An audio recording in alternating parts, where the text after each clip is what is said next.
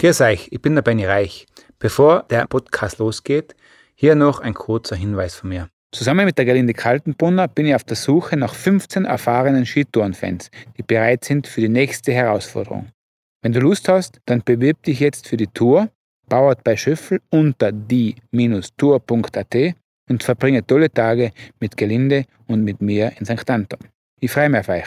Und jetzt geht's los mit dem Podcast. Viel Spaß damit. Willkommen bei Hörstoff, einem Podcast von The Red Bulletin, dem Magazin Abseits des Alltäglichen. Hier gibt's spannende Geschichten aus unserem Heft zum Anhören. Diesmal eine Trainingslaufrunde mit Julien Wanders, dem Schweizer, der in ein kenianisches Dorf übersiedelte, um der beste Marathonmann der Welt zu werden. Was unser Autor Christoph Gertsch von Julien Wanders über das Verlassen der eigenen Komfortzone gelernt hat, verrät er hier vorab.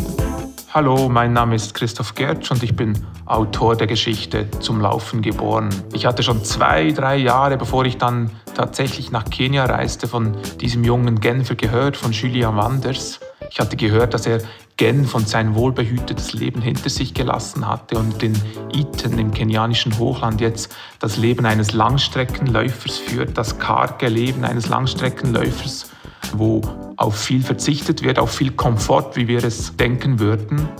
Und ich habe irgendwann Kontakt mit ihm aufgenommen und er hat mich nach Kenia eingeladen. Ich habe eine Woche bei ihm gelebt und da habe ich verstanden, Julia Wanders hat seine Komfortzone gar nicht verlassen, als er ähm, Genf und seine Familie verließ. Er hat sie im Gegenteil in Kenia erst gefunden. Er ist, könnte man sagen, ein bisschen nach Hause gekommen. Er hat gesagt, in Genf, da war ich nicht glücklich, in Iten aber, da macht mich das Leben und das Training glücklich. Ich habe in dieser Woche, würde ich sagen, viel von Julien Wandes gelernt und habe das dann aufgeschrieben und davon erzählt diese Geschichte. Viel Spaß beim Hören.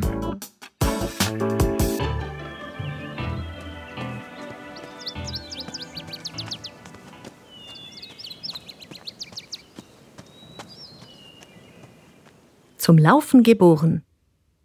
Seit Julia Wanders in die Weltspitze vorgestoßen ist, denkt seine Mutter häufig an den Tag, als er von der Schule nach Hause kam und sagte, Mama, ich muss besser Englisch lernen. Später werde ich Journalisten aus aller Welt Auskunft geben. Ihr Sohn war zwölf, und obwohl sein Gesichtsausdruck keinen Zweifel daran ließ, dass er es ernst meinte, musste sie lachen. Mon Titi, sagte sie, du träumst. Heute fragt sie sich, ist es möglich, dass er seine Zukunft tatsächlich schon damals so klar vor Augen sah? Julien Wanders, 24 Jahre alt, ist der beste weiße Läufer in der Historie des Halbmarathons. Seine Geschichte ist eine der erstaunlichsten, die sich im Sport gegenwärtig zuträgt. In der Weltbestenliste belegt er Platz 46 hinter Kenianern, Äthiopiern, Eritreern und einem Bahrainer kenianischer Herkunft. Doch Wanders will mehr. Seine Karriere ist auch ein großes Experiment. Er will herausfinden, ob es möglich ist, als Nicht-Afrikaner der beste Marathonläufer der Welt zu werden. Obwohl er seinen ersten Marathon im Hinblick auf einen langfristigen und behutsamen Aufbau wohl frühestens 2021 bestreiten wird, glaubt er fest, die Antwort zu kennen. Er sagt, dass ich der beste Halbmarathonläufer außerhalb Afrikas bin, bedeutet mir nichts. Es gibt keinen Wettkampf unter Weißen. So viele Leute sagen mir, ich könne die Ostafrikaner nicht schlagen, weil die zum Laufen geboren seien. Das macht mich wütend. Ich bin auch dafür geboren. Klingt trotzig, stimmt aber natürlich auch. Zwar hat Wanders bis heute jede Bitte von Wissenschaftlern, ihn ausmessen zu dürfen, abgelehnt, doch auch mit bloßem Auge erkennt man, dass seine Anatomie der vieler Ostafrikaner ähnelt. Erstens ist er sehr schlank und nicht speziell groß was ein Vorteil ist, weil beim Laufen das Körpergewicht die Hauptwiderstandskomponente darstellt. Zweitens hat er nicht nur schlanke, sondern im Vergleich zur Körpergröße sehr lange Beine. Diese ermöglichen ihm, dank der im Verhältnis zum Körpervolumen größeren Körperoberfläche, eine bessere Thermoregulation. Doch mit der Anatomie allein ist es nicht getan. Selbst im Langstreckenlauf nicht, wo bestimmte körperliche Attribute besonders entscheidend sind. Julien Wanders stammt aus einer Genfer Bildungsbürgerfamilie. Die Mutter ist Geigenspielerin, der Vater Chemielehrer. Die Schule fiel ihm leicht. Am Gymnasium übersprang er sogar eine Klasse. Er hätte Arzt werden können, wie eine seiner Schwestern, oder Ingenieur. Doch die Uni interessierte ihn nicht im geringsten. Überhaupt hatte er nicht viel übrig für das Leben in einer der wohlhabendsten Städte der Welt. Heute sagt er, in Genf zu trainieren, das machte mich nicht glücklich. In Eton aber liebe ich das Leben. Was meint er damit? Eton, eine Stadt im grünen Hochland von Kenia, ist so etwas wie das Mekka des Langstreckenlaufs. Etliche der besten Langstreckenläufer der Geschichte stammen von hier. Und seit vier Jahren ist es auch die Heimat von Wanders. Zuerst kam er nur zu Besuch, wie viele Europäer, die eine Weile von der für Ausdauertrainings idealen Höhenlage profitieren wollen, ehe sie sich wieder in den Komfort ihrer Heimat begeben. Doch dann merkte er, dass die Einfachheit, die es ihm angetan hatte, nur dann ihre volle Wirkung entfalten kann, wenn er sich ihr nicht bloß für ein paar Wochen im Jahr aussetzt. Die Menschen in Eton gehören zum Volk der Kalenjin, das etwa drei Viertel aller kenianischen Weltklasseläuferinnen und Läufer stellt, aber mit etwas mehr als vier Millionen bloß ein Viertel der Bevölkerung des Landes ausmacht. Oder knapp 0,06 Prozent der weltweiten Population. Das ist umso bemerkenswerter, wenn man bedenkt, dass der Laufsport als die am weitesten verbreitete und am leichtesten erlernbare Sportart der Welt gilt. Die Frage, warum die Kalenschin so schnell sind, beschäftigt Wissenschaftler auf der ganzen Welt. Lange wurden als Erklärung vor allem kulturelle Aspekte aufgeführt, darunter die beschwerlichen, einem Frühtraining gleichkommenden Schulwege und die Perspektivlosigkeit des Alltags. Wer läuft, der kann der Armut entfliehen. Heute weiß man, dass die langen und dünnen Beine, die einen ökonomischeren Laufstil ermöglichen, bei den Kalenschin viel häufiger sind als in anderen Populationen. Allerdings weiß man nicht, wie dieser genetische Unterschied zustande kommt. Julien Wanders sind all diese Fragen egal. Ihm reicht es, hier zu sein, in Eton. Um so schnell zu laufen wie die besten Kenianer, will er leben wie ein Kenianer. So einfach ist das. Zusammen mit seiner Freundin Joanne Jepkorie, die aus Eton stammt und von allen Collie genannt wird, wohnt er in einem Apartment an der Hauptstraße. Drei Zimmer für umgerechnet 100 Franken pro Monat. Collie war Lehrerin an einer Highschool, als sie Wanders kennenlernte. Dann übernahm sie von ihrem Vater das Café im Zentrum. Seinen liebsten Tagesablauf beschreibt Wanders so: Training, Frühstück mit Collie, Nickerchen. Mittagessen mit Collie im Café.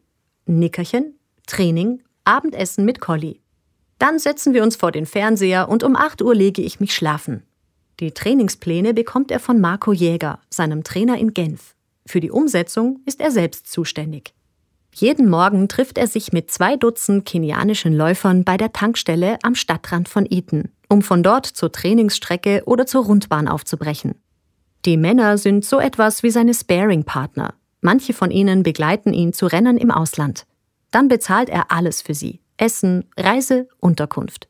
Er selbst lebt von Sponsoren und Fördergeldern. In Eton gilt Wanders als Einheimischer. Mindestens neun Monate pro Jahr verbringt er hier. Wenn man sich in der Stadt umhört, wissen fast alle, wer er ist.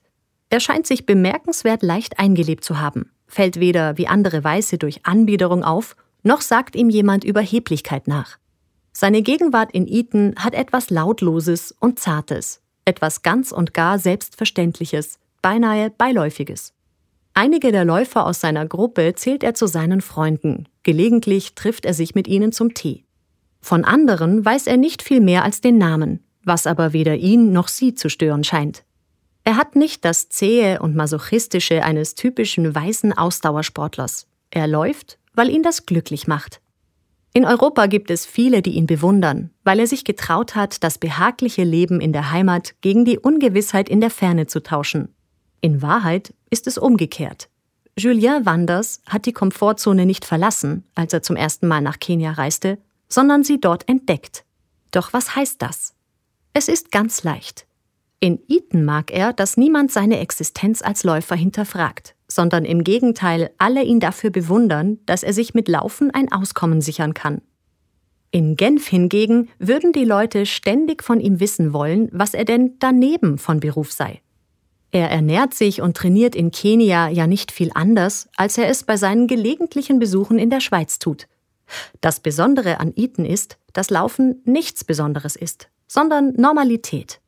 Einmal, als er sich nach dem Training auf der Couch erholt, erzählt seine Freundin Collie, wie sie ihn zum ersten Mal in die Schweiz begleitet hat. Sie war voller Vorfreude. Doch dann entdeckte sie das Land als einen Ort, an dem man sich stets überlegt, was man als nächstes tun solle. Die Leute haben Angst, ihren Lebensstandard zu verlieren und arbeiten wie verrückt. Dann gehen sie vor ihre Büros und rauchen Zigaretten, weil sie den Stress nicht aushalten, sagt sie. In Eton versuchen wir einfach zu leben. Es geht uns gut hier. Julien Wanders sitzt schweigend neben ihr. Über sein Gesicht breitet sich ein Lächeln. Ja, er wusste schon mit zwölf, dass er Langstreckenläufer werden will. Er hatte nie einen anderen Plan. Seine Eltern haben ihn früh gelehrt, sich im Leben auf eine Sache zu konzentrieren, statt vieles halbpatzig zu machen. So hält er es bis heute. Fürs Laufen tut er alles. Manchmal auch zu viel. Nachdem er sich in den Kopf gesetzt hatte, so schnell wie die Kenianer zu werden, fing er an, immer weniger zu essen. Zuerst ließ er die Schokolade weg, dann die Chips. Mit 15 kostete er nicht einmal mehr vom Kuchen, den seine Mutter ihm zum Geburtstag backte. Die Eltern sahen hilflos zu, wie er sich immer dünner hungerte, bis er noch 50 Kilo wog, bei einer Größe von 1,75 Meter. Er hatte diese fixe Idee, so leicht wie die Kenianer sein zu müssen, und verfolgte sie stur. Während zweier Jahre war er immer wieder krank, sein Körper zunehmend geschwächt. Dann trat Marco Jäger in Juliens Leben. Das war die Rettung.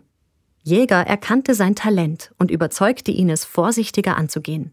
Nicht immer erfolgreich. Es kam vor, dass Wanders hohes Fieber hatte, aber Jäger nichts davon erzählte, bloß damit dieser ihm nicht die Teilnahme am Training verbot.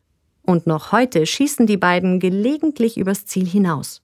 Wie letzten Februar, als Wanders beim Halbmarathon in den Vereinigten Arabischen Emiraten seinen Europarekord vom Vorjahr verbessern wollte. Diese unglaublichen 59 Minuten und 13 Sekunden. Er fühlte sich gut, doch dann wurden die Beine schwer. Die Zeit von einer Stunde 46 Sekunden? Eine einzige Enttäuschung. Rückblickend sagt er dazu, ich habe zu lange zu hart trainiert und mir zu wenig Erholung gegönnt. Julien Wanders hat sich das Schwerste vorgenommen, das größtmögliche aller Ziele. Dazu gehört, dass er zwischendurch hart landet. Und dazu gehört auch, dass immer wieder mal jemand etwas zu mäkeln hat. Wie damals, als er noch nicht einmal volljährig war und Jäger zu ihm sagte, wenn du Weltklasse werden willst, müssen wir uns von Anfang an mit Weltklasse-Leuten umgeben. Fortan gehörten ein Sportarzt, ein Biomechaniker, ein Physiotherapeut und ein Mentaltrainer zum Team. Man kann sich vorstellen, wie das in der übersichtlichen Schweizer Leichtathletikszene kommentiert wurde. Sind die jetzt total verrückt, dass die einen so großen Aufwand betreiben? Dass sich Wanders von solchem Geraune nicht aus der Ruhe bringen lässt, ist eine seiner größten Stärken. Meistens vernimmt er nicht einmal etwas davon, und wenn doch, ignoriert er es. Oder postet auf Instagram ein Bild, dazu der Satz, je besser du wirst, desto mehr Neider lockst du an. Die Karriere von Julien Wanders, dieses Experiment, ist auch ein Balanceakt. Langstreckenlauf ist wahnsinnig trainingsaufwendig. Gerade kenianischen Langdistanzläufern widerfährt es auffällig oft, dass sie als Teenager an die Spitze stürmen, sich dann verletzen und nie zurückkehren. Besonders im Marathon werden die Besten immer jünger, was vor allem daran liegt, dass es auf der Bahn im Gegensatz zu früher kaum noch etwas zu verdienen gibt. Wer wegen des Geldes läuft, konzentriert sich heute von Anfang an auf die Straßenrennen, ist dann aber früher ausgelaugt. Das ist der Vorteil, den Wanders gegenüber vielen Kenianern hat. Er rennt ohne finanziellen Druck. Das ideale Marathonalter erreicht man in den späten Zwanzigern. Vorderhand gilt sein Augenmerk den Bahnrennen. Seine Inspiration sind natürlich die Großen. Kenenisa Bekele, Mo Farah, Haile Gebrselassie. Sie alle waren zuerst herausragende Bahnläufer, ehe sie zum Marathon wechselten.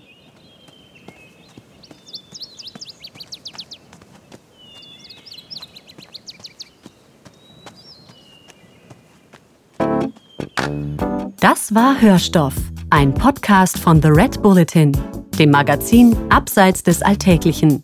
Mehr davon findest du überall, wo es Podcasts gibt, auf www.redbulletin.com und natürlich in unserem Magazin. Hat dir unser Podcast gefallen? Dann freuen wir uns über deine Bewertung und noch mehr, wenn du uns weiterempfiehlst.